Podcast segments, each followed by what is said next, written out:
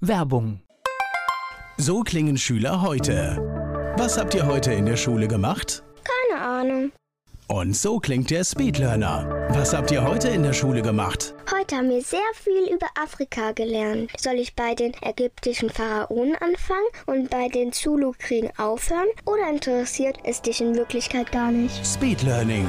Für bessere Noten. Wie wir vom Hoffnungslerner zum Speedlearner werden. Jetzt überall im Buchhandel. Speedlearning. Antenne Mainz, mein heutiger Gast ist männlich. Name? Stefan Herock. Alter? Oh, 61. Müssen fast alle so, so kurz nachdenken. Das ist ganz witzig, ja? Ge Ja, nur weil ich ja gelesen habe, dass eure Zielgruppe 14 bis 59 sein soll. Gut, schließt aber ältere Gäste definitiv nicht aus. Wunderbar. Geburtsort? Fulda. Aber nur ganz kurz und dann nach Wiesbaden importiert mit dem Dreivierteljahr. Beruf? Diplom-Theologe, arbeite bei der katholischen Kirche, bin aber verheiratet. Hobbys? Humor, Theater, Musik, ja, und die Kunst meiner Frau. Ich glaube, Humor ist ein wichtiges Hobby, ne? Macht's im Leben vieles einfacher. Habe ich sogar einen Lieblingsheiligen, den kennt keiner, Philipp Neri aus dem 16. Jahrhundert. Der hat durch Heiterkeit die Menschen bekehrt. Wunderbar. Hast du sowas wie ein Lebensmotto, so einen Satz vielleicht? Ist tatsächlich ein Bibelwort aus einem auch nicht sehr bekannten Buch, Nehemia, so ein kleines Buch im Alten Testament. Und da der kleine lapidare Satz, die Freude an Gott ist eure Stärke. Nicht die Moral, nicht die Dogmatik, nicht der Zeigefinger, die Freude. Besonderes Merkmal, woran erkennt man dich? Was würden vielleicht deine Freunde sagen, deine Kollegen? Also von oben betrachtet schon ein Strahlen, was mich freut, aber dann auch mein Gang und meine Spuren im Schnee, da weiß jeder sofort, die Füße gehen auseinander, das kann nur der Stefan Herock sein. Er macht Kirchenkabarett und hat auch sonst viel zu erzählen. Stefan Herock ist hier zu Gast bei Antenne Mainz.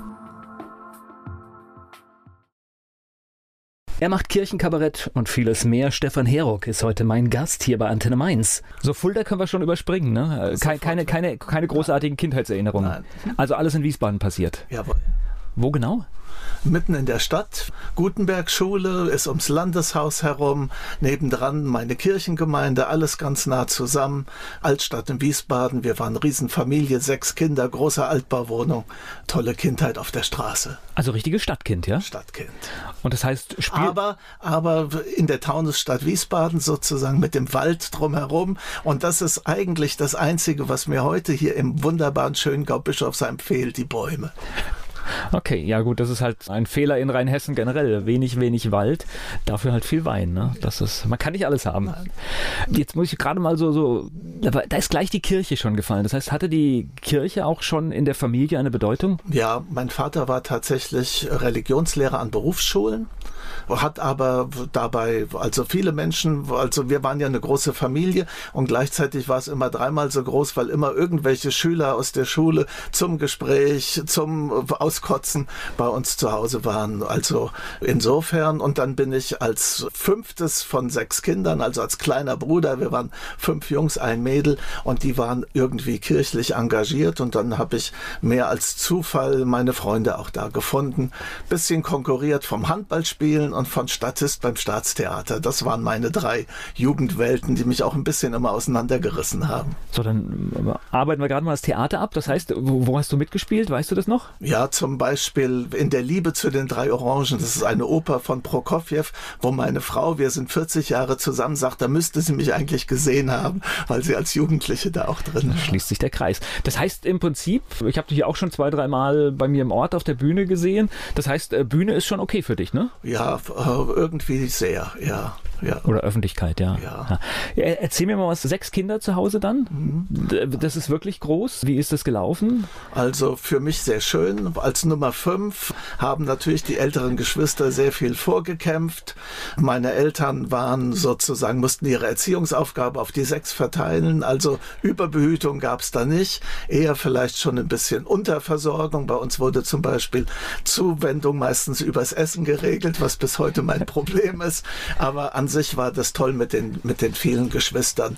Die haben immer gesagt, ihr Kleinen, ihr habt's gut. Am Ende hat aber mein Ehrgeiz äh, einen Ausgleichspunkt gesucht. Dann habe ich gesagt, wir waren am Schluss zu zweit zu Hause, die beiden Jüngsten, und mussten die ganze Elternliebe ertragen, die früher für sechs gereicht hat. Das heißt, es gab viel gutes Essen, habe ich jetzt schon mal rausgehört, ja, Ja. und viel. Ja. Gut, es war aber auch so eine Zeit, da wurde auch viel gegessen, Genau. oder? Ja, ich weiß noch, erste Supermarkt, der erste hieß noch Albrecht, noch nicht Aldi. Da meine Eltern sind von Wiesbaden nach Mainz ins Industriegebiet gefahren, in den ersten Großmarkt, um wirklich billig großes Essen einzukaufen. Ja. Ja, habe ich sogar auch noch. äh, Ich äh, kenne das auch noch, den, den, den, den Riesensupermarkt. Mittlerweile auch schon alles verschwunden in der Form, ja. Verrückt. Gleich geht's weiter im Gespräch mit Stefan Herock.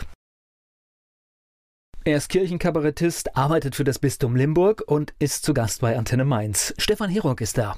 Schule sind ja immer so die ersten einschneidenden Erlebnisse. Äh, Wie war das bei dir? Alles, alles gut? Ach, ich habe mich so durchge, durchgehangelt, bin gerne zur Schule gegangen, weil da meine Freunde waren.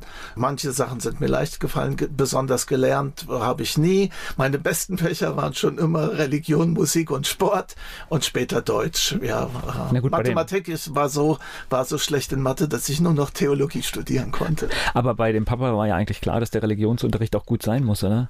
Ja, wobei, also meine älteren Geschwister haben das schon eher als Ballast empfunden, sozusagen Sohn vom Rallye-Lehrer zu sein. Und ich war dann so spät äh, und habe eigentlich nur noch gute Stories über meinen Vater gehört. Und dann konnte ich auch äh, leichter damit umgehen, wenn dann Leute gesagt haben, aha, ich würde in seine Fußtapfen treten. Am Anfang habe ich trotzig gesagt, ich setze meine daneben, aber heute bin ich stolz drauf. Na, ich glaube, es hat alles so seine Zeit, wie man Dinge auch bewertet. Ich glaube, in, in der Phase, wo man so drinsteckt, dann macht man es gerne mit Distanz und rückblickend macht man es vielleicht wieder ein bisschen so, dass man sagt, ja, es ist gut. Ja, ich bin heute stolz drauf, der Sohn meines Vaters. Aber er ist auch schon über 40 Jahre tot, also hat den Weg mir frei gemacht. Ja. Das heißt, erst Grundschule in Wiesbaden, wie ging es weiter? Ja, äh, das war alles damals fußläufig, ja. Wirklich äh, Grundschule noch Mädels und Jungs getrennt, aber in einem gemeinsamen Schulhof mit einer weißen Linie, die man nicht überschreiten dürfte. Das sehe ich heute auch äh, sehr heiter. Also richtig tatsächlich jetzt Weiße nicht, nicht nur bildlich gesprochen, Nein, sondern wirklich Linie, so wie ja. im Straßenverkehr Genau, durchgezogene genau. Linie, ich darf nicht drüber. genau. Ist eigentlich lächerlich, oder? Ja, aber äh, wir hatten gute, es war eine gute Herausforderung, auch diese erste Grenze schon zu überschreiten, ohne dass es die Autoritäten merken. Und- das bleibt mein Lebensmotto, ja. Gut, man konnte ja trotzdem über die Linie kommunizieren. Das Ja. ist ja eigentlich egal. ja. Ja. Weiterführende Schule dann? Ja, Gutenberg-Gymnasium eben auch nicht weit davon, auch ein Innenstadt-Gymnasium hat schon damals 70er Jahre, 80er Jahre guten Ruf gehabt. Wir waren eine tolle Handballmannschaft. Wir waren in der Oberstufe eine ganz kleine Klasse, 16 Leute, 13 Jungs, drei Mädels. Wir waren ursprünglich eine Jungenschule und mit unserer Generation war das geöffnet worden. Zum Teil eindrucksvolle Lehrer, mein alten Klassenlehrer, der ist jetzt 94 und den begleite ich gerade sozusagen ins Sterben, weil er immer dementer wird, aber mich gerade noch so erkennt, wenn ich ihn alle paar Monate besuche. Das hört sich aber nach einem guten Lehrer an, wenn man das Verhältnis so lange aufrecht erhält und es dann noch äh, quasi heute noch, noch eine, ich sag mal, für dich ist es ja wahrscheinlich die Bindung größer. Ja, für viele von uns eben in dieser kleinen Klasse. Latein und Religion waren seine Fächer. Insgesamt hat er uns aber mehr über Rheingauer Wein beigebracht als über die beiden anderen Themen zusammen. Okay, Rheingauer Wein. Ja, gut, war, war damals auch der bessere, glaube ich. Äh, Das Rheinhessen kam später. Genau, Rheinhessen hat dann aufgeholt, als die ganzen Aber- Winzer auch in Geisenheim studiert haben und dann so. Aber sehr radikal dann. Gleich geht's weiter im Gespräch mit Stefan Herock hier bei Antenne Mainz.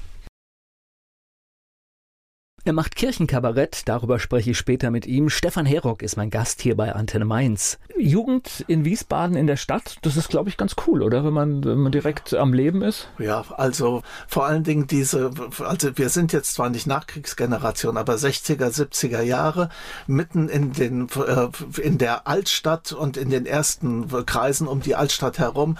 Wir haben abenteuerliche Mauergängchen gemacht. Äh, Unsere Eltern haben Gott sei Dank nichts gewusst davon. Einer meiner Straßenkameraden ist äh, Redakteur bei den Mainz-Wiesbadener Zeitung und hat irgendwann einen eindrucksvollen Artikel geschrieben, äh, unsere Straße und dass die Eltern nicht gesehen haben, dass wir auf dem Tretroller bis ins Nerotal, also vier, fünf Kilometer durch die Stadt gefahren sind und Hauptsache wir waren abends gegen halb sieben wieder irgendwie sichtbar und von der Straße abzurufen. Ich glaube, das, was du da gerade schilderst, ist tatsächlich ein Punkt, der heute verloren gegangen ist.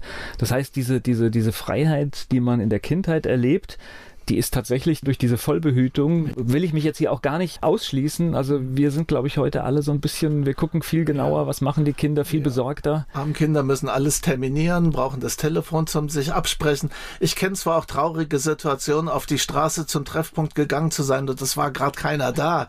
Das war schon auch blöd, aber meistens waren mindestens drei bis fünf da und, und wir haben Spiele erfunden, ja. Aber dieses Frusterlebnis gehört ja im Leben auch dazu, ja. zu sagen, jetzt läuft es halt gerade mal nicht, wie ich es möchte und irgendwie muss man ja auch mit so Kleinigkeiten fertig werden. Ja, da hat der liebe Gott mir eine heitere Seele gegeben. Da bin ich einigermaßen gut im Leben. Du hast definitiv überlebt. Ja. Okay. Ist, nach der Schule war das sofort klar, Theologie ist, ist die Richtung? Ja, also ich wollte gerne Germanistik und Theaterwissenschaften studieren zu Beginn und hatte aber in dieser Statistenzeit am Staatstheater dann gesehen, was das für ein hartes Pflaster geworden war und auch für ein arrogantes. Also Mainzer Staatstheater habe ich einen Teil meiner Jugend, äh, Entschuldigung, Wiesbadener Staatstheater natürlich. Mainz, Mainz war, war wollte gerade sagen, war Mainz noch war noch lange davon entfernt, ja. Äh, habe ich äh, als Statist, also da waren die alte Garde, das waren tolle Leute, von dem berühmtesten Sängerin bis zum Garderobenmann, tolle Leute. Aber die ganze Jungen, die waren so arrogant und Nase hoch. Und als es, als dann irgendwann in Köln war einer beim Bühnenunglück verunglückt und dann hieß es bei uns nur na wieder eine Planstelle frei und da wusste ich für dieses oh. Metier und die spitzen Ellenbogen habe ich nicht, da bin ich nicht gemacht für. Und dann hatte mein Vater eben der Berufsschule Religionslehrer hatte sozusagen mitgekriegt, dass man genau in diesen 70er Jahren Theologie studieren konnte, katholisch und trotzdem heiraten. Und damit hat er mich geködert, hat gesagt, du musst gar kein Pfarrer werden, guck dir das doch mal an. Kleine Hochschule in der Nähe von Frankfurt, sehr überschaubares Haus mit den Professoren ganz eng zusammen, guck doch mal. Und da war Philosophie eine große Rolle, das hatte mir schon immer gefallen und dann hab ich, bin ich eingestiegen. Aber das Theater in Wiesbaden hat ja alleine durch, so wie es aussieht, schon einen Charme, dass man sagt, das könnte ein schöner Arbeitsplatz sein, ne? Ja, also äh, ich bin ihm auch heute verbunden. Gerade gestern Abend war ich im Kurhaus nebendran, äh, Konzert anhören. Also da bleibt meine Verbindung auch. Okay, Theologie war es dann, Studium, ja? Ja. Okay. Zivildienst und da war ich so jung, dass ich den Zivildienst erst nach dem Studium gemacht habe, also zwischen Studium und erster und erster Anstellung. Ja, Theologie als ein breiteres Themenfeld äh, habe ich das erfahren, als ich selber gedacht hätte und habe mich da sehr zu Hause gefühlt. Das muss mir ein bisschen helfen. Ich habe gar keine Ahnung. Ich kann mir ein paar Sachen ausmalen, aber was, was behandelt man im Theologiestudium alles? Ja, also natürlich die Sachen, die man sich schnell denkt, die irgendwie mit der Bibel zu tun haben und mit Glauben Glaubenslehren. Was keiner so wirklich weiß, ist, dass in der Theologie macht man ein Grundstudium in Philosophie. So wie die Ärzte ein Physikum machen, machen wir ein Philosophikum. Von den zehn Semestern die ersten vier Philosophie, zum Beispiel Naturphilosophie. Ja, wie, wie ist das mit der Welt entstanden? Was sagen die heute die Evolutionstheorien als Gegenbild zu der Erzählung? Ist Gott sei Dank kein Bericht, sondern Erzählung, wie Schöpfung in der Bibel beschrieben wird. Fand ich total spannend, ja. Okay, das ist auch, glaube ich, der Grund, äh, wahrscheinlich, äh, dieser Hintergrund, warum man mit Leuten aus dem Kirchenumfeld eigentlich über fast alles sprechen kann. Ja, wenn wir nicht sozusagen, also es gibt bei uns auch schon ein paar sehr eng gewordene, ja, die sozusagen als Überlebens-, Überlebens- und ich sage mal als Angststrategie eng geworden sind, aber ich kenne auch sehr viele, die sozusagen mit einem breiten Horizont auch ihre Zweifel zulassen, ja, also und nur, das ist eigentlich ein richtiger und ein guter Theologe. Es geht gleich weiter im Gespräch mit Stefan Herock hier bei Antenne Mainz in Wiesbaden aufgewachsen, mein heutiger Gast. Wir reden viel über Kirche, Kirchenkabarett und noch mehr im Laufe dieser Sendung. Stefan Herock ist da. Jetzt hast du schon angesprochen Zivildienst. Was hast du gemacht? Ich war. Äh, also du, du wärst tatsächlich Wehrdienst, war noch zu der Zeit ja, ja. Äh, akut ja, genau. und ich, ich glaube auch sehr auch, lang, ne? Ich musste auch richtig noch in die Gewissensverhandlungen, wurde richtig da befragt, was ich denn diese berühmten Frage im Wald mit der Gewalt machen würde, ja. Was ein Unsinn. Also wenn man, wenn man heute zurückblickt, was, was, was wirklich ein, ein, ein Unsinn und wenn man sieht, was tatsächlich Zivildienst auch mit unserem Land gemacht hat. Ja. Äh, also habe aber tatsächlich nicht in der sozialen Seite, die ich auch immer stark fand beim Zivildienst, sondern schon damals auch in einem kirchlichen Zusammenhang, in einem kirchlichen Schülerzentrum habe ich gearbeitet. Was der besondere Gag war, ich habe ja gerade erzählt, erst nach dem Studium. Während des Studiums hatte ich einen Lehrauftrag für katholische Religion an meinem eigenen Gymnasium und habe danach als Zivildienstleister in dem Schülerzentrum dieselben Schüler zivilmäßig betreut, für die ich vorher Rallye-Lehrer war. Oh, auch, auch wieder ein Kreis geschlossen. Das heißt im Prinzip dann tatsächlich Religionslehre auch gemacht? Ja. Okay. Also das habe ich schon im Studium mir mein Geld verdient damit und zu den Kirchenberufen, wie ich ihn zeitlebens 36 Jahre lang gemacht habe, hat auch immer gehört, mit dem kleinen Anteil der Tätigkeit Religionsunterricht zu geben. Und eine besondere Berufsphase, 15 Jahre lang, habe ich dann auch mich da besonders drum gekümmert und Rallye-Lehrer fort- und ausgebildet. Also ich habe ja immer, also ich habe miese Schulerfahrung gemacht, muss ich jetzt immer sagen, auch äh, bedingt, dass ich so eine ziemlich alte Generation von Lehrern noch hatte, die zum Glück dann alle auch kurz nach mir in den Ruhestand gegangen sind. Aber trotzdem halte ich, jeder, der den Lehrerberuf wählt und sich vor eine Klasse stellt, habe ich großen Respekt, weil das ist wirklich, glaube ich, auch keine leichte Aufgabe, weil du musst da 30 Leute für etwas begeistern, was sie im Zweifelsfall gar nicht hören wollen. Ja, für was begeistern. Ich finde, das ist der Punkt. Wir haben zu viele Lehrer, die Lehrer geworden sind, weil sie Englisch oder Physik leben und nicht, weil sie Kinder und Jugendliche lieben. Um Lehrer zu werden, musst du im Grunde Freude dran haben, jungen Leuten beim Wachstum zuzusehen und ihnen sanft zu helfen, so wie ein guter Gärtner, der auch nicht an den Pflanzen zieht. Erziehung genau. ist eben nicht ziehen, sondern wachsen lassen lassen und, und die Wachstumsbedingungen fördern. Und das habe ich eigentlich zeitlebens sehr genossen, habe auch heute noch viele Kontakte zu ehemaligen Schülerinnen, die mich dann einladen, an ihrer Hochzeit mitzuwirken. Leider auch wie kürzlich mein ältester Schülerfreund, da musste ich seinen 25-jährigen Sohn begraben, der tödlich verunglückt ist. Ja. Okay, das, aber auch das ist Leben, ne? Das ist, das heißt. Und dann auf die Weise von Beistand und nahe zu sein, sogar schön, so komisch wie das klingt. Begleiten heißt dann, was ich hast du gemacht? Beerdigung. Ich habe für also diese Riesenbeerdigung über 300 äh, junge Leute, die dann natürlich auch in so einer Trauerhalle sind und von einem Kirchenmenschen schon auch eine Antwort erwarten, wie das denn sein kann, dass ein 15-Jähriger, äh, dass ein 25-Jähriger ohne Fehler zu machen beim Bergsteigen abstürzt.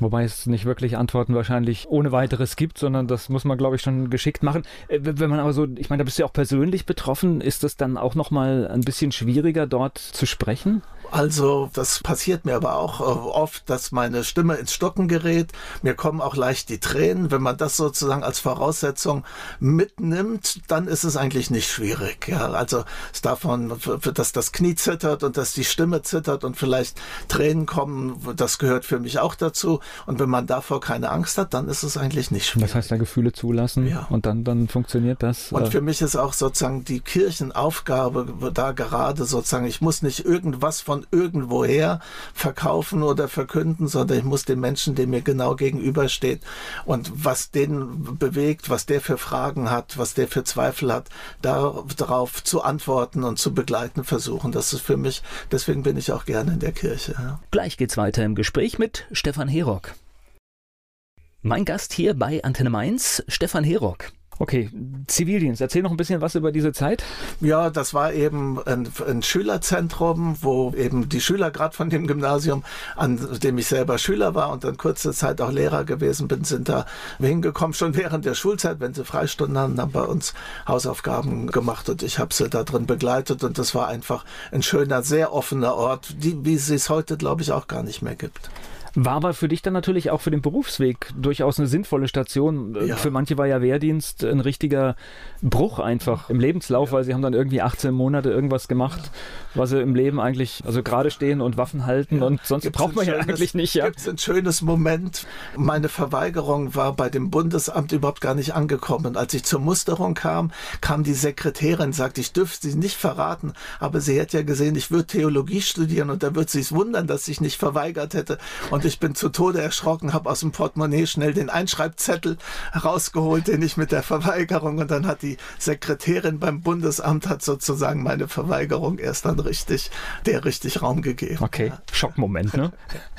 Aber gut, äh, das heißt, nach dem Zivildienst ging es dann wie weiter? Ja, also der war direkt eingepasst eben, ich habe ja schon gesagt, ich habe äh, erstes Studium abgeschlossen und habe dann sozusagen schon die Festanstellung in der Tasche gehabt und musste dann aber aber noch die, mein, mein Diplom, mein Theologie-Diplom machen zwischen Zivildienst und also im Mai war dann das Diplom nach dem Zivildienst und im September bin ich brav in den Kirchendienst, hab heute viele Leute getroffen, die auf wunderbaren Umwegen sozusagen bei uns Kolleginnen und Kollegen wurden, nachdem sie dreimal um die Welt gereist sind.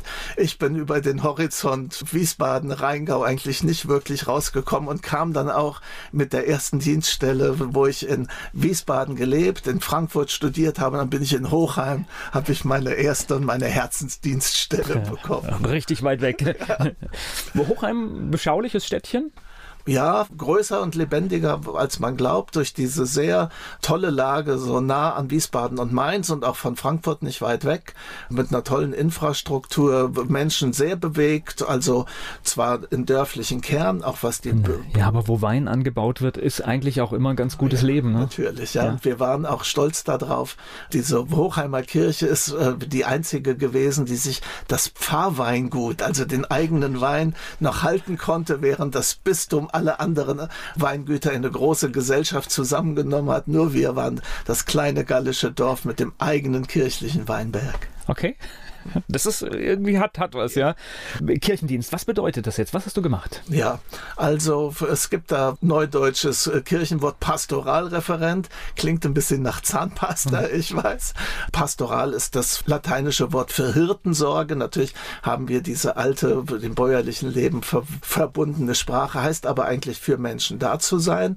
Ich bin katholischer Theologe, also kein Pfarrer, weil ich ja lieber verheiratet sein wollte. Und seit den 80er 80er Jahren gibt es dann so einen Beruf, wo man eben mit dem theologischen Studium in der Regel als Mitarbeiter von einem Pfarrer, der ja, diese Pfarrer haben ja heute viele Gemeinden, als einzelne Pfarrer sind sie für viele Gemeinden zuständig und dann hatten sie so Leute wie mich, die dann die Arbeit vor Ort gemacht haben, mit Jugendlichen, mit Senioren, Menschen zu Hause besucht haben. Das habe ich die ersten acht Jahre meines Dienstes gemacht. Du hast es so schön formuliert, für Menschen da zu sein, das bedeutet, glaube ich, man bekommt alles mit, was in einem Leben passiert. Die großen und die kleinen Dramen, Schicksale. Ja, also. Äh, wird man da im Studium darauf vorbereitet oder ist das auch so ein bisschen was, wo man durch die Arbeit auch lernen muss? Ja, also ich fürchte, das Studium bringt da nicht viel und das ist letztlich wie, finde ich, wie in den meisten Berufen ein guter Lehrer und ein guter Arzt. Wenn man die fragt, habt ihr das im Studium gelernt? Die sagen, es ist ein bisschen charakterliche Voraussetzungen, familiäre, freundschaftliche Zusammenhänge sind letztlich mindestens so wichtig dafür wie die akademische Seite. Ja, ich habe ganz witziger, witziger Vergleich. Ich habe mit einem Filmemacher vor kurzem gesprochen, der auch gesagt hat, Studium ist klasse, du lernst alles, wie du technisch die Geräte einsetzt, aber wenn du während deines Studiums nie bei einem Dreh warst, mhm. kennst du keinen der Filmtricks, weil die werden nicht vermittelt. Ja. Also, also kannst du nichts machen. Also wir hatten einen Professor, der hat uns mal, man konnte damals durch Seminare, Übungen dort Scheine erwerben, das war ja der Studienbetrieb, äh, der hat dann wirklich mal gesagt, schreibt mal wirklich eine Predigt für die Osternacht, also für den Kern, für den tiefsten Gottesdienst, wo es eigentlich um alles äh, sich dreht, was im Christentum wichtig ist. Schreibt dafür mal eine Predigt wie ihr das den Menschen sagen würdet. Das war in fünf Jahren Studium sozusagen das praktischste Moment, was auch viel besser war. Wir haben natürlich auch ein bisschen Schulpraktika und Gemeindepraktikum gemacht, aber das hat kein echtes Gewicht gehabt. Ja. Jetzt stelle ich mir vor, der erste Todesfall, mit dem man konfrontiert wird in der Kirche, ist, ist das etwas Besonderes oder ist man da darauf vorbereitet oder ist es dann doch schon, wo man denkt, ja, oh. Also für meine Generation von Dienst, also damals gab es noch so viele Pfarrer, die die Beerdigungen zum Beispiel selber gemacht haben. Das ist erst später in meiner Kirche losgegangen, dass Leute, die meinen Beruf haben, dann auch ganz stark in Beerdigungs- und Trauerdienst eingebunden waren. Das war in meinen Jahren, ich war 82 bis 90 in Hochheim Pastoralreferent, da hatte ich eigentlich nur relativ selten damit Begegnung.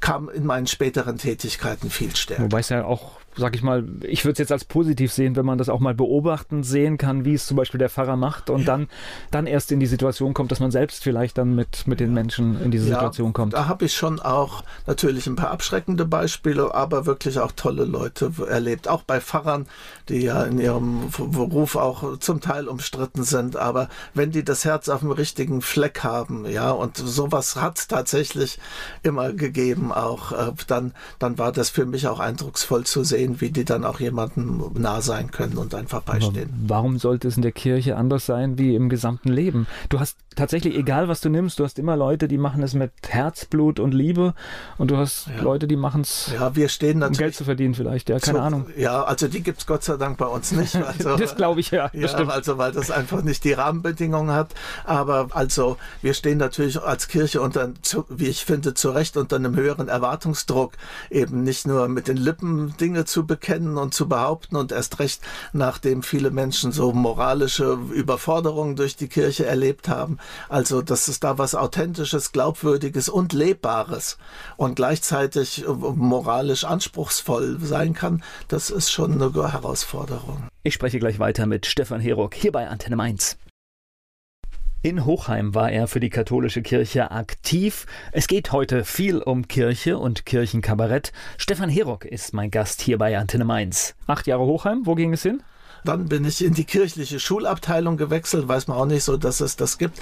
Der Religionsunterricht ist ja von den Fächern, die es in der staatlichen Schule gibt, derjenige, der grundgesetzlich am besten abgesichert und mit äh, sozusagen Unterstützungsmaßnahmen so gut ausgestattet ist wie kein anderes Schulfach, weil der Religionsunterricht in gemeinsamer Verantwortung von Staat und Kirche ist, tut die Kirche einiges, um die Rallye-Lehrer zu unterstützen. Und das habe ich über 20 Jahre lang gemacht, indem ich Fortbildung an angeboten habe, indem ich sie in der, unsere Kirchenleute für ihre Schulausbildung begleitet habe und versucht habe, dass sie gesprächsfähige Lehrer werden. Also ich gehöre keiner Kirche an, äh, meine Kinder auch nicht, aber trotzdem sind beide im Religionsunterricht und dann kriegt man natürlich auch als Eltern mit, was da so alles behandelt wird. Und ich finde den Religionsunterricht im Vergleich zu dem, was ich erlebt habe, heute sehr umfassend. Das heißt, da wird wirklich weit über den Tellerrand hinausgeschaut, was ich tatsächlich für sehr wichtig halte. Ja, also das finde ich auch wichtig. Ich habe ja schon aus meinem eigenen Studium die Affinität zum Philosophieren auch genannt. In den 80er, 90er Jahren stand der Religionsunterricht dann aber, wie ich finde, zu Recht unter dem Verdacht, sozusagen eine andere Art von Sozialkunde zu sein, was zwar sehr weit über den Tellerrand rausguckt, aber dann manchmal zu wenig, ein bisschen äh, zu, zu wenig in die Mitte des Tellers das geguckt wurde und wir dann tatsächlich auch Schüler hatten, die gesagt haben, erzähl mir doch mal was Richtiges über die Religion. Ich will nicht schon wieder Drogen behandeln. Ja, ja, ja das haben wir schon, äh, ich weiß, ich, ich, ich habe das am Ende meiner Schulzeit so ein bisschen gehabt, aber tatsächlich war das bei uns sehr, sehr behaftet auf, auf engstirnige religiöse Themen. Genau, und das ist irgendwie, ich glaube, kein Weg, wie du junge Menschen überhaupt an ein Thema bindest. Ja, also das ist für mich eine spannende Gratwanderung. Also ich habe Jugendliche so erlebt, dass die schon gerne von uns, Erwachsenen, von uns Lehrern auch hören wollen. Natürlich nicht belabert werden, aber wenn ich aus meinem Leben, aus meinem Glauben, auch aus meinen frühen und späteren Sexualitätserfahrungen erzählt habe, kam zwar nicht das irre Gespräch miteinander zustande, aber ich habe nie so offenen Augen und wie ich glaube dann auch auf offenen Ohren gegenüber gesessen, als wenn ich aus dem Innersten erzählt habe. Das hast du wie lange gemacht? 31 Jahre insgesamt. Okay. Ich bin jetzt 61, bin schon vor sechs Jahren aus dem Bereich, wo ich mit Schule in der Kirche zu tun hatte, rausgegangen und hatte, da ich schon während des Studiums, äh, da war ich halt 21, mit dem Rallye-Unterricht angefangen habe, hatte ich am Ende 31 Religionslehrerjahre auf dem Buckel. Lange Zeit, ne? Ja. Dein, dein, Vater ist ja früh gestorben, hast du gerade schon gesagt. Wann war das etwa? Das war 1977 mit 55 am Herzinfarkt. Und für also, uns Brüder war dieser. Das ist einschneidend, oder? Ja. Und unser jeweils unser 55. Geburtstag, den wir alle Geschwister jetzt schon länger überschritten haben, war für uns natürlich besonderer Punkt, weil das war der Todeszeitpunkt von meinem Vater. Ich war damals 21, mitten im Studium. Wir hatten, meine Eltern, Geschwister haben natürlich unter meinen Eltern manches auch äh, geklagt und gelitten. Ich hatte tolle Beziehungen zu meinen Eltern und wurde von ihnen als erwachsener Partner dann wahrgenommen. Das hätte für mich auch noch schön weitergehen können. Ich fand es vor allen Dingen traurig für meine damals 52-jährige Mutter, so früh verwitwet zu sein. Mhm. Ja, gut, und die Kinder waren ja weitestgehend aus, aus dem ja, Haus, haben zumindest mein mal. Bruder ihren, war 18, also die Elternaufgabe war erledigt und sie wären jetzt in den Status gekommen, wie man so sagt, ein bisschen von den Früchten zu profitieren, die sie ins Wachsen gebracht hatten. Und darum waren sie dann als, als Paar, als Ehepaar schon ein bisschen betrogen. Ja. ja, und das ist natürlich auch schade, weil ich sehe das an meinen Eltern so, die tiefsitzenden Geschichten, was in deren Leben passiert ist, also was, was sie so auch nach dem Krieg und noch am Ende des Krieges miterlebt haben, die kamen auch bei meinen Eltern eigentlich erst mit zunehmendem Alter raus. Also da habe ich persönlich großes Glück gehabt. Das weiß ich auch heute, wie außergewöhnlich das ist, dass ich einen ultra emotionalen Vater hatte. Der ist selber als Junge ohne Vater aufgewachsen, in so einer typisch fast literarischen Mutter-Tanten-Konstellation, war dadurch aber ein viel emotionalerer Typ als jemand, der 1922 geboren war, sonst geworden wäre. Und der hat schon, also in meiner Kindheit, mein Vater Vater hat immer erzählt, auch aus äh, Kriegserfahrung. Nachdem er dann gestorben war, hat meine Mutter die Kriegstagebücher oder Briefe, die er ihr geschrieben hat, für uns Kinder abgeschrieben und uns geschenkt und auch nochmal dann sozusagen da das intensiv vermittelt, was einer meiner älteren Brüder ihr ein bisschen übel genommen hat, weil er es für eine Intimsverletzung gehalten hat. Wir anderen waren eigentlich froh drum und fanden das schön. Also mein Vater war immer ein Erzähler, war auch zärtlich. Bei uns gab's, also habe erst später festgestellt, dass zärtlich Zärtlichkeit unter Männern was Besonderes ist. Wir haben uns immer gedrückt und geküsst. Unsere schönste Übung hieß Familienzusammenführung. Wie viel von uns acht können sich auf einmal umarmen und knuddeln und küssen? Ich spreche gleich weiter mit Stefan Herock.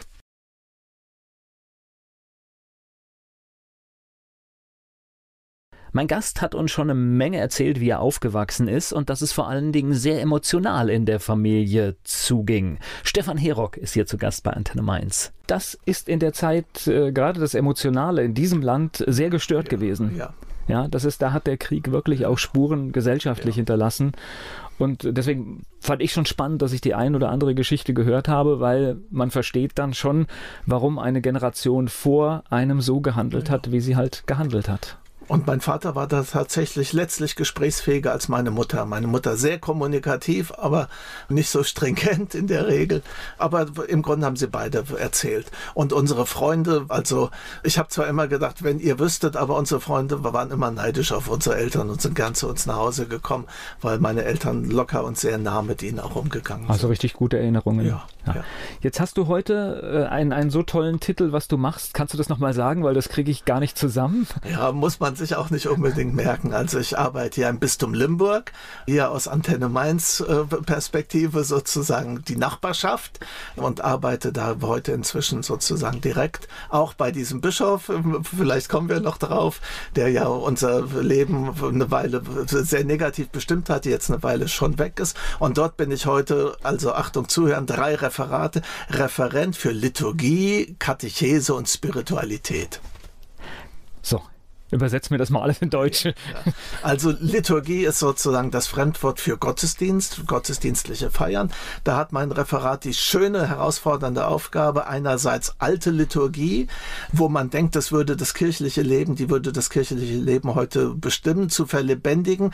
Die geht aber auch ziemlich den Bach runter, weil jeder weiß, dass Gottesdienst auch katholisch nicht mehr viel Besucher hat. Also wie kann man klassische, traditionelle Liturgie lebendiger und schöner gestalten? Und auf der anderen Seite die besondere Herausforderung, ganz neue Formen von Gottesdienst, von Meditation, von Berührung zwischen äh, Himmel und Erde gottesdienstlich herzustellen. Das ist das Liturgiereferat. Der zweite Teil wäre dann tatsächlich auch, um wieder mehr Menschen äh, zu begeistern, ja? Ja, also natürlich steht uns als Kirche eigentlich, ich sag mal, so eine Kosten-Nutzen-Rechnung oder Erfolgsrechnung eigentlich nur schlecht zu Gesicht. Aber es ist der Auftrag oder äh, den Menschen was von Gott zu erzählen, nicht weil sie das das haben müssten, sondern weil wir äh, Christen eigentlich glauben, dass das für Menschen schöner ist, dass ihr Leben besser gelingen kann dadurch. Und da sozusagen Gott näher zu den Menschen zu bringen und mit ihren Lebenssituationen zu verbinden, ist der Auftrag und den machen wir schlecht genug. Okay, die anderen beiden Dinge noch? Ja, Katechese, es kommt aus dem Griechischen, heißt eigentlich hineinführen. Mein liebstes Wort ist dafür einweihen, wie man Menschen in ein Geheimnis einweiht. Und ein Geheimnis nicht als ein Geheimwissen, sondern sondern als etwas, was mir von Herzen wichtig ist, wo ich besondere Bedingungen habe. Das erzähle ich nur Leuten, denen ich wirklich vertraue. Also die Gottesthemen, Kirchenfragen, Religionsthemen, vor allen Dingen jungen Menschen, aber inzwischen kommen auch viele andere aus den ehemaligen, aus der ehemaligen DDR, aber auch jetzt aus dem Flüchtlingszusammenhang, Menschen, die dem Christentum neu begegnen, für die ins Christentum einzuführen, indem es sozusagen einerseits ist es ein bisschen Lernen, aber eigentlich in Lernen lernen, was das Herz erreicht. Also berührbar werden. Das, mhm. das zweite Referat Katechese, Spiritualität noch so ein Fremdwort, das ist Geistigkeit. Wir kennen die äh, geistigen Getränke, Spiritualität. Dieses Referat versucht alle Anbieter, die bei uns im Bistum in diesem Bereich mit Exerzitien, mit Meditation, mit Selbsterfahrungsgruppen unterwegs sind und in diesem Zusammenhang Dinge anbieten, die werden von meinem Referat miteinander vernetzt und der Öffentlichkeit ein Stück sichtbar gemacht. Ich spreche gleich weiter mit Stefan Herock hier bei Antenne Mainz. Für das Bistum Limburg arbeitet mein Gast Stefan Herock. Sein Büro hat er in Wiesbaden. Mit ihm spreche ich hier bei Antenne Mainz. Jetzt erklär mir mal, wie ein Alltag bei dir aussieht. Also, äh, ich lebe hier im wunderbaren Gaubischofsheim südlich von Mainz, habe im Bistum Mainz. Im Bistum Mainz, genau, auch mit vielen äh, schönen Kontakten. Auch Kirchenkabarettmäßig kommen wir nachher bestimmt ja, drauf, auch so zwischen den Bistümern. Und äh, habe seit vielen Jahren ein Büro in Wiesbaden. Das konnte ich mir für alle Tätigkeiten immer ausbedingen. Weil sie mich für andere Aufgaben haben wollten, habe ich gesagt, aber ich möchte mein Wiesbaden-Büro behalten. Also du musst nicht nach Limburg jeden Nein, Tag. Also ich fahre ja ein, ein ein bis dreimal in der Woche bin ich in Limburg. Da habe ich auch ein kleines Büro und sozusagen meine Vorgesetzten und Kolleginnen, wenn wir Dinge ausdenken und besprechen. Eigentlich bin ich aber in diesen drei Tätigkeitsbereichen für das ganze Bistum Limburg. Das zieht sich im Norden bis nach Dillenburg, im, im Westen in den Westerwald und in der Wetterau. Also zuweilen muss ich auch irgendwo ans letzte Ende, nach Biedenkopf zum Beispiel, um dann mit Kolleginnen und Kollegen dort in meinen meinen drei Themenbereichen was zu gestalten. Ich habe das erst durch Antenne Mainz gelernt, auch wie groß diese Bistümer sind, weil Bistum Mainz stellt man sich ja auch was ganz anderes vor, wenn man nicht in dem Thema drin ist und wenn man dann auf der Karte guckt, ach sagt, ach guck, guck, guck mal, bis dahin ja, geht das. Ja, die Kollegen müssen noch weitere Strecken, weil die noch auf der anderen Seite von uns gibt es noch mal so eine Mainzer Enklave. Also da bin ich mit meinem kleinen Bistum Limburg noch ganz gut bedient. Wobei ich muss sagen, wir haben eine tolle, tolle Zusammenarbeit mit dem Bistum Mainz. Die habe ich auch von Anfang an gesucht und die haben eine tolle Kirchenredaktion Redaktion und mittlerweile sogar eine, eine ganze Sendung bei uns aus, aus dieser Redaktion und die Impulse, die aus dieser Redaktion kommen, ich, äh, also die direkt hier vor dieser Sendung laufen, das ist für mich wirklich ein echter Mehrwert und das hat gar nichts damit zu tun, ob man religiös ist, ob man in einer Kirche ist, sondern das ist einfach zuhören und wirken lassen, hilft jedem Menschen. Mhm. Das ist auch meine Perspektive. Natürlich freut es mich, wenn meine Arbeit Menschen der Kirche wieder nahe brächten.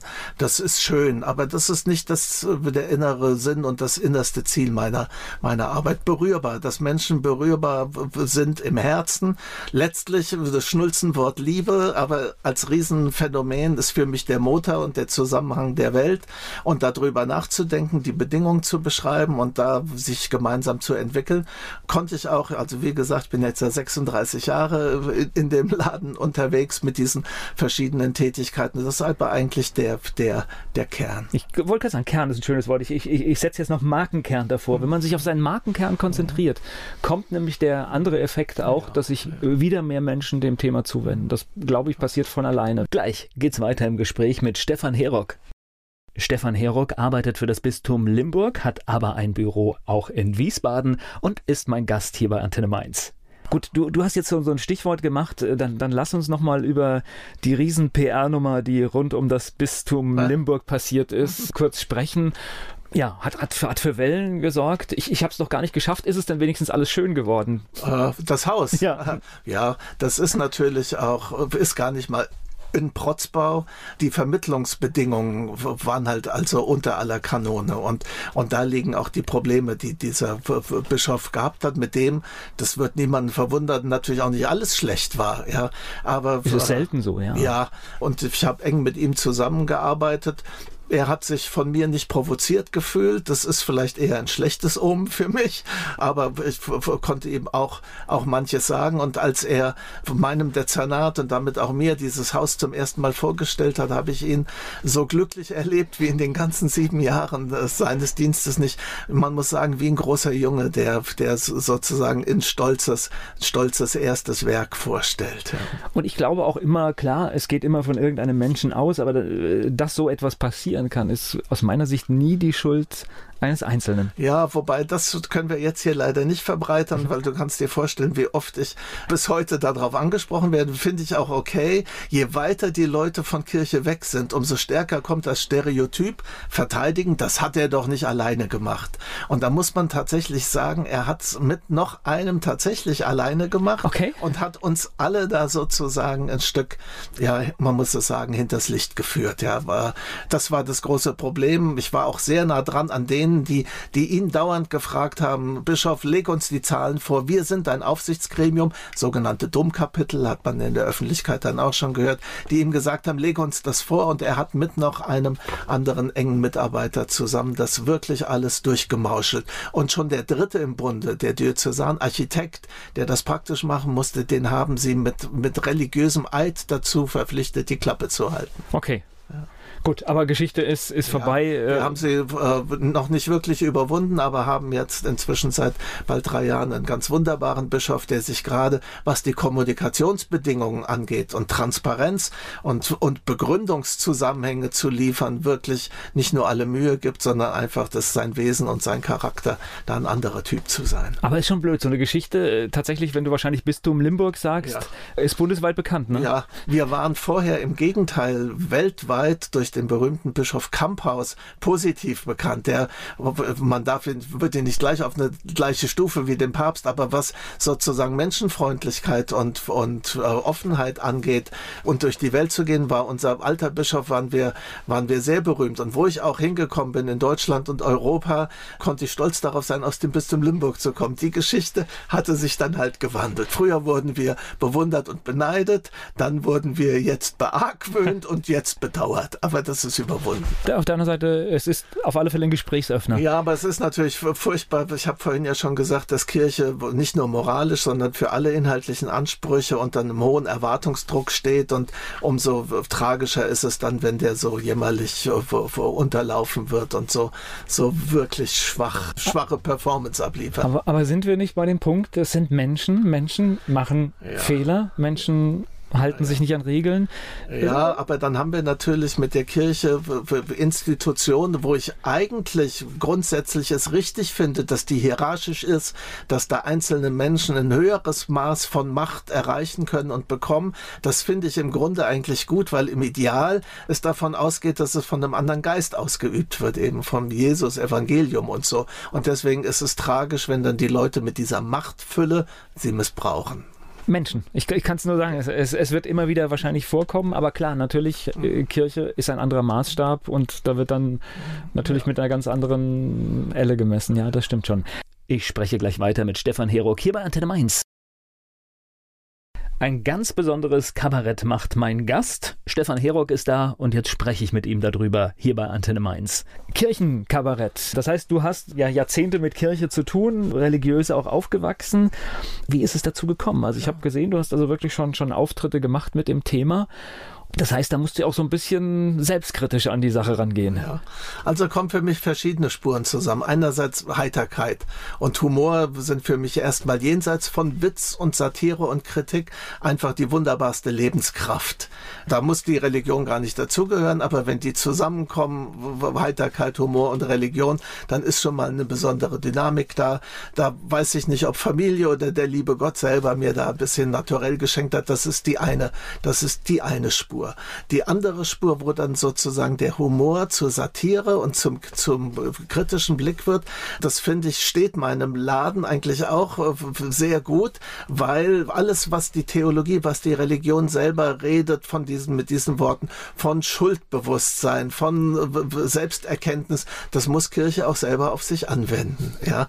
Und das habe ich früh gemacht und habe gesagt, es ist also das, was von mir als Einzelmensch Gewissenserforschung und und meine schlechten Seiten, meine Sünden zugeben, ist von mir als Einzelmensch gefordert und als Kirchenmensch mache ich das halt auch, indem ich die Sünden von uns als Kirche zugebe.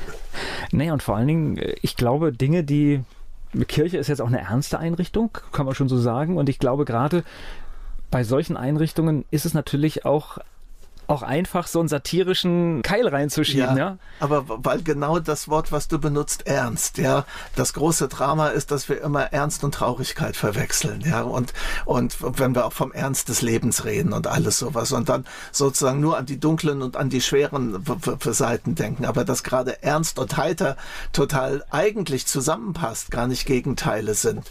Und das dann aber mit einem kritischen und einem selbstkritischen Moment, dann ist die Sprache, finde ich, ein tolles Instrument, mit der man ganz äh, viel, unser ganzes Leben lebt von der Sprache und ein bisschen in heiter und satirischer Sprache die Dinge zu wenden, kommt die gleiche Botschaft. Ich sag mal nochmal, man sagt, gesungen ist doppelt gebetet und ich sage, Kirchenkabarett ist dreifach Kirche. Okay.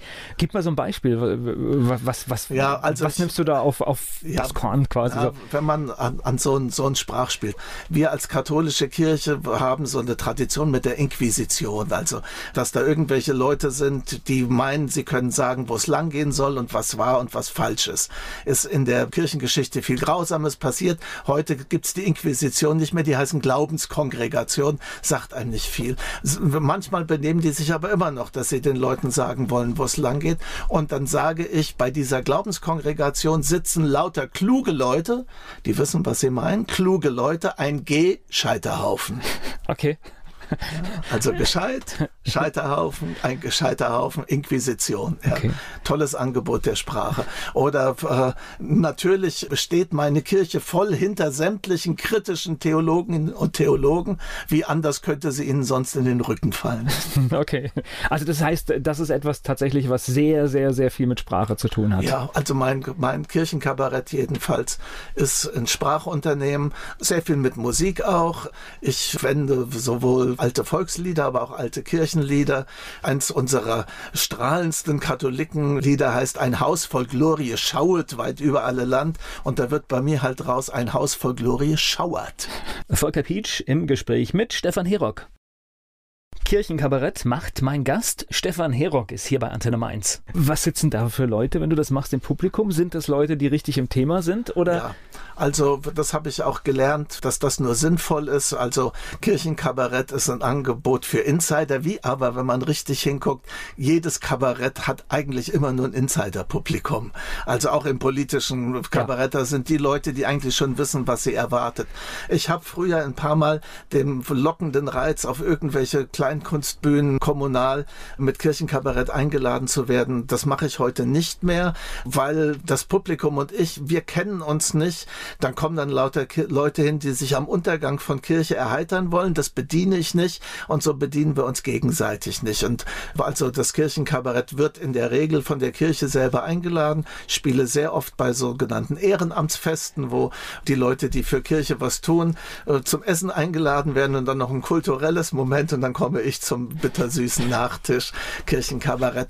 Eine andere Spur, die ich auch sehr gerne mache, ist, dass ich in kirchlichen Bildungsveranstaltungen, wo also im hohen Maß schwere theologische Themen über Kongresse mehrere Tage verhandelt werden und wo dann auch versucht wird, dem Thema nochmal aus einer anderen Perspektive, nämlich heiter ironisch einen Blick zu geben, dann mache ich, damit habe ich auch ein bestimmtes Alleinstellungsmerkmal unter den Kirchenkabarettisten, dass ich dann für solche thematischen Programme ein eigenes, eigenes Kabarettprogramm schneidere.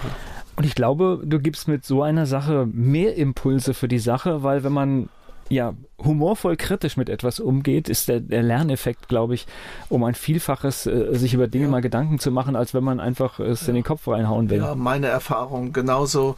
Es sind nicht so schnell Grabenkämpfen, wo dann nur irgendwelche fest zementierten Meinungen aufeinanderprallen, sondern Humor heißt ja Feuchtigkeit und, und das macht, äh, lockert den Boden für Wachstum und für Bewegung und bricht alles stark. Gleich geht's weiter im Gespräch mit Stefan Herock hier bei Antenne Mainz. Stefan Heruck aus Rheinhessen arbeitet für das Bistum Limburg, macht Kirchenkabarett und ist zu Gast hier bei Antenne Mainz.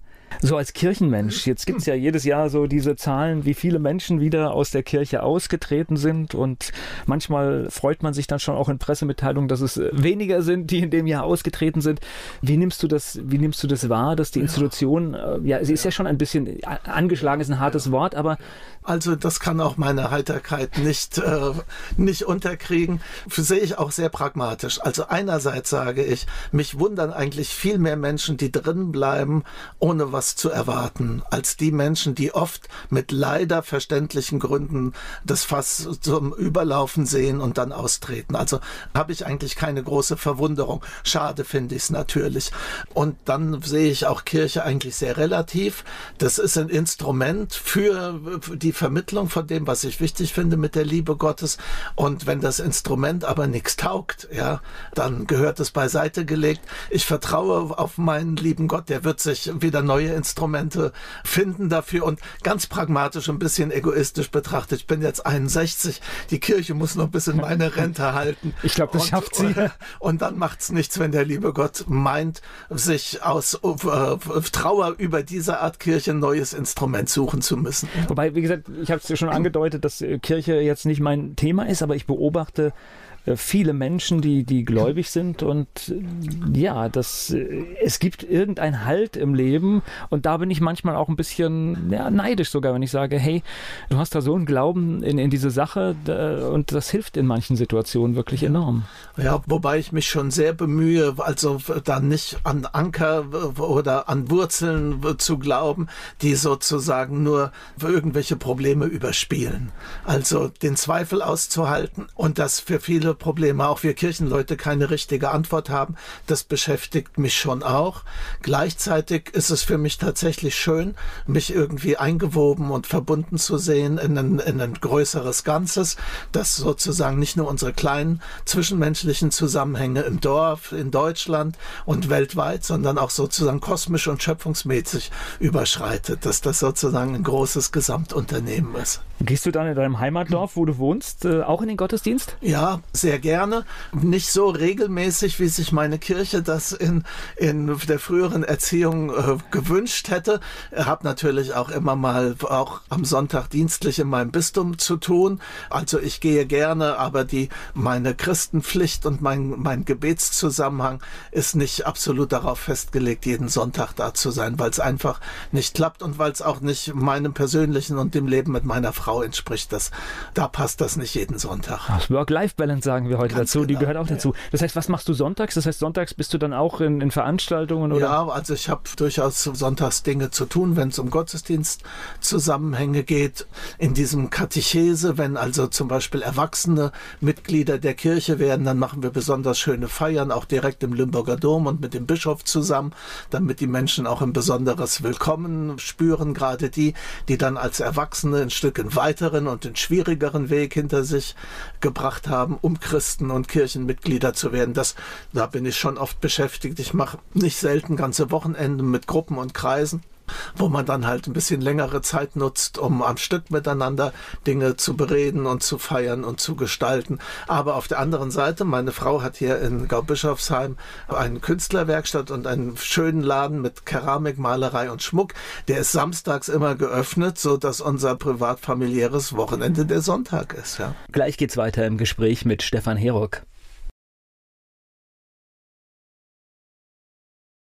Er ist unter anderem Kirchenkabarettist und hier zu Gast bei Antenne Mainz, Stefan Herock. Und er hat uns gerade verraten, samstags bist du dann manchmal auch eine Aushilfe im Laden deiner Frau. Ja, ich bin da auch sehr gerne und helfe viel und mache viel dafür, aber weil wir jetzt von der Sonntagsgestaltung ausgegangen waren und, und meine Frau ist eine sehr lebendige Protestantin in jedem Sinn des Wortes, auch im allerbesten widerständigen Sinn. Die geht gerne in die Kirche, wenn es ihr gut geht.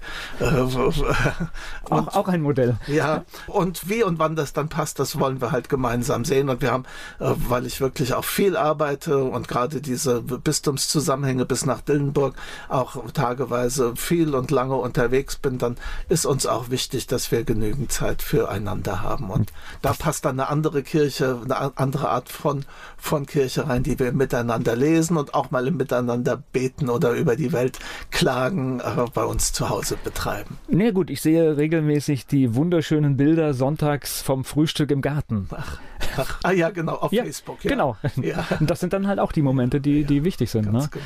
Aber ich könnte mir vorstellen, protestantisch-katholisch, das ist dann auch viel Stoff für Kirchenkabarett, oder? Ja, also das jetzt gar nicht so sehr aus meiner Ehe woraus, wobei ich das natürlich auch gerne einbeziehe. Aber ich habe natürlich mit dem Lutherjubiläum im letzten Jahr hatte ich natürlich eine Steilvorlage und habe natürlich auch ein eigenes, als Katholik, darf ich das? Wie darf ich das? Hatte ich natürlich auch ein eigenes Lutherprogramm, mit dem ich, mit dem ich sehr intensiv rumgereist bin. Wir hatten das Kirchenkabarett ja noch gar nicht näher erklärt. Also äh, ich bin auch als aus der Mainzer Umgebung bin, war ich schon immer in Fasnachter, habe politische Fasnachtsvorträge gemacht und dann irgendwann Kirchenkabarett eigentlich auch mit einem tragischen Anlass, weil den Leuten, die katholische Theologen wie ich sind, aber keine Pfarrer, Priester, ja, denen wurde irgendwann verboten, im Gottesdienst zu predigen. Und dann habe ich gesagt, das finde ich so unmöglich, jetzt brauche ich eine andere Kanzel. Ja, und dann habe ich äh, das Kirchenkabarett damit begonnen, als eine Form von Verkündigung und Kanzel, weil ich nicht mehr im normalen Gottesdienst predigen durfte. Das ist ja deine eigene Art von Fastnacht, ne? Das ist ja der Ganz gleiche genau. Ursprung, Ja. sich zu wehren, Ja, äh, um dann genau. doch die Dinge ja, sagen das zu rufe dürfen. ich auch gerne in Erinnerung, dass die Fastnacht sozusagen als die Nacht vor dem Fasten, vor der Fastenzeit sozusagen. Heute sagen die Leute umgekehrt, ich habe so übertrieben, ich muss fasten nach, der, nach dem Karneval. Aber eigentlich ist das Karneval auch Fleisch AD, heißt das übersetzt, ist eigentlich ein christliche, gehört in den christlichen Lebenszusammenhang. Und du hast jetzt gerade noch ein Stichwort mir gegeben, das heißt Fastnacht und politische Vorträge. Das heißt, bist du auch ein politischer Mensch? Ja, also kann für mich, wem es mit seiner Religion ernst wäre und mit einem Gott, der die Welt zum Besseren gestalten will, das kann eigentlich gar nicht anders als politisch sein. Und, und wenn man der Kirche lange sozusagen vorgehalten hat, sie soll sich aus der Politik raushalten, bleibt es doch politisch, dann ist es nämlich Vogel-Strauß-Politik, Kopf in den Sand. Nee, und jetzt kommen ja Themen, äh, also ich sage mal Nächstenliebe, ist ja, glaube ich, auch eine, eine große Aufgabe, vor der ganz Europa steht, weil es kommen Menschen zu uns und die Aufgabe ist vielleicht auch nicht ganz einfach, aber ist ein großes Thema, oder? Ja, wird ja Gott sei Dank auch von den Kirchen sehr offensiv und positiv betrieben. Leider ist das Stichwort Willkommenskultur jetzt gerade in den letzten Wochen und Monaten geht das ziemlich unter, weil es so gesellschaftlich vorbei zu sein scheint. Mit der Willkommenskultur ist es aber immer noch so, dass von den Ehrenamtlichen, die sich auch um Flüchtlinge kümmern, noch ein großer Teil immer auch aus dem kirchlichen Zusammenhang kommt. Politisch bin ich natürlich auch so, dass ich da schon auch gerade bei uns Kirchen auch schon manche, ich sag mal, ein bisschen Naivität auch beklage. Wobei ich Gott sei Dank für mich selber, glaube ich, nie in der Gefahr bin, als ich werde immer ein Fremdenfreund bleiben und auch mir keine abgeschottete deutsche Gesellschaft äh, wünschen und keine gestärkten Grenzen. Aber dass wir das Thema Integration, gerade auch von in, in kultureller Hinsicht, was Lebensmodelle angeht, in meiner christlich-westlichen Kultur war es gerade die Kirche, die das lange den Menschen und den Frauen schwer gemacht hat, zum Beispiel Gleichberechtigung zu erkämpfen. Und wir sind immer noch schlecht genug, auch als westliche Gesellschaft. Und das sozusagen zu sehen, wie bestimmte Formen von, von Fremdheit, die bei uns zu Gast wird, die bei uns Heimat werden soll, manche Probleme verstärken. Das finde ich, müssen wir mit einer sehr offensiven und aktiven Integrationsarbeit aufgreifen. Und da sind mir manchmal die Gräben und die Bilder ein bisschen zu schwarz-weiß, bisschen zu blindes Willkommen, genauso wie es auf der anderen Seite zu blinder Hass ist. Gleich geht's weiter im Gespräch mit Stefan Herock. Stefan Herock, Kirchenkabarettist, ist hier zu Gast bei Antenne Mainz. Also fangen wir mal an mit dem Fragebogen. Unsere elf Fragen. Dein Lieblingsplatz in Mainz? Das Kreuz von Karl-Heinz Oswald im Mainzer Dom, bisschen abseits auf der linken Seite vom Katholikentag 1998, ein wunderbar tanzendes Kreuz. Fleischwurst mit Senf oder Handkäse mit Musik? Fleischwurst mit Senf. Dein Ausgehtipp in Mainz? Nach Standard meiner Herkunft müsste ich ja sagen Heilig Geist, aber ich sage lieber Kaffee Portugal in einer von den Bleichen. Mainz ist für dich? Stirbt auf seinen Plätzen. Und Wiesbaden? Besser als sein Ruf aus Mainzer Sicht. Was meinst du, muss ein echter Mainzer mal gemacht haben? Ein bisschen Abstand zu seiner schönen Stadt eingenommen haben. Der peinlichste Song in deiner Musiksammlung? Da sind so viele wahrscheinlich, dass mir ich keinen benennen kann. Äh, früher hätte ich gesagt Udo Jürgens, aber als der mit 80 gestorben ist und ich mehr von ihm gehört habe, fand ich ihn doch wieder besser, als ich dachte. Na, auch eine enorme Lebensleistung, also Ja. muss man einfach mal so sagen. Ne? Ja, das, hast du sowas einen Spitznamen? Bei meiner Frau äh, Sternchen, weil ich meistens fröhlich bin. Fastnachtsfan oder Fastnachtsmuffel? Fastnachtsfan in der politischen Fasenacht und wenn es echte Kostümbälle gäbe, wo die Rollen auch gespielt werden, die man sich anzieht. Mainz 05 ist für dich? Ganz okay. Welche berühmte Persönlichkeit möchtest du mal treffen? Ja, also da bin ich ganz in meinem Metier zu Hause. Es wäre schon der jetzige Papst, weil der so überraschend ist und meine Feindbilder kaputt gemacht hat.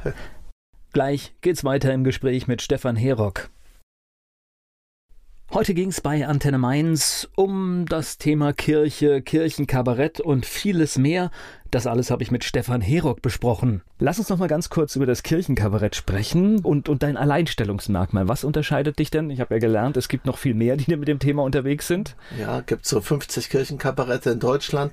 Die meisten haben vom normalen gesellschaftlichen Kabarettbetrieb gelernt. Die schreiben ihr Programm, spielen das zwei Jahre lang und schmeißen es dann weg. Ich finde das erst recht im Blick auf Kirche, wo bei uns alles im Rhythmus der Ewigkeit geht, einfach vollkommen unökonomisch.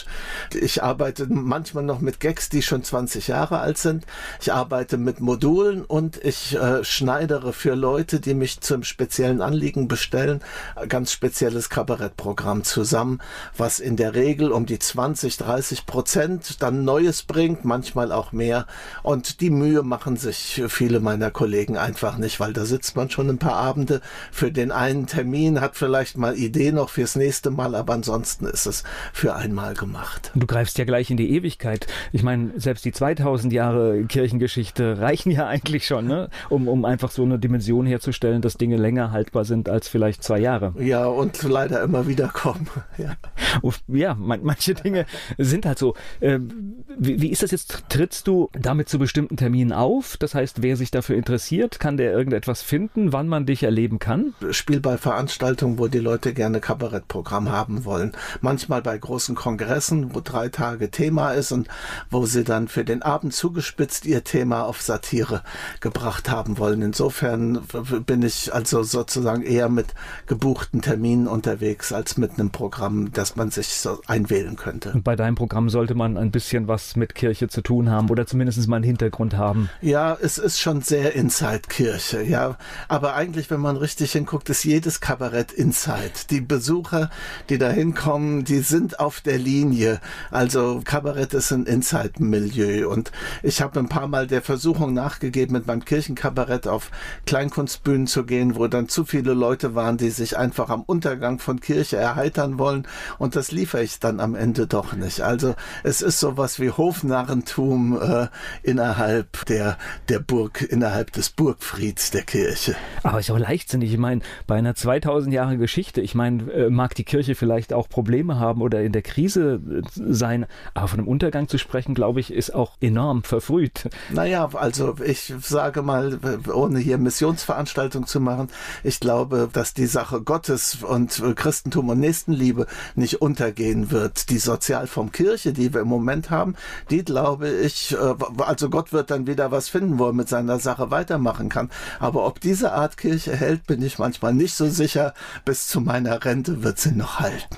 Dann danke ich dir für das Gespräch. Werbung.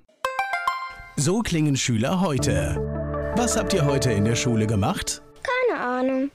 Und so klingt der Speedlearner. Was habt ihr heute in der Schule gemacht? Heute haben wir sehr viel über Afrika gelernt. Soll ich bei den ägyptischen Pharaonen anfangen und bei den Zulu-Kriegen aufhören? Oder interessiert es dich in Wirklichkeit gar nicht? Speedlearning. Für bessere Noten. Wie wir vom Hoffnungslerner zum Speedlearner werden. Jetzt überall im Buchhandel.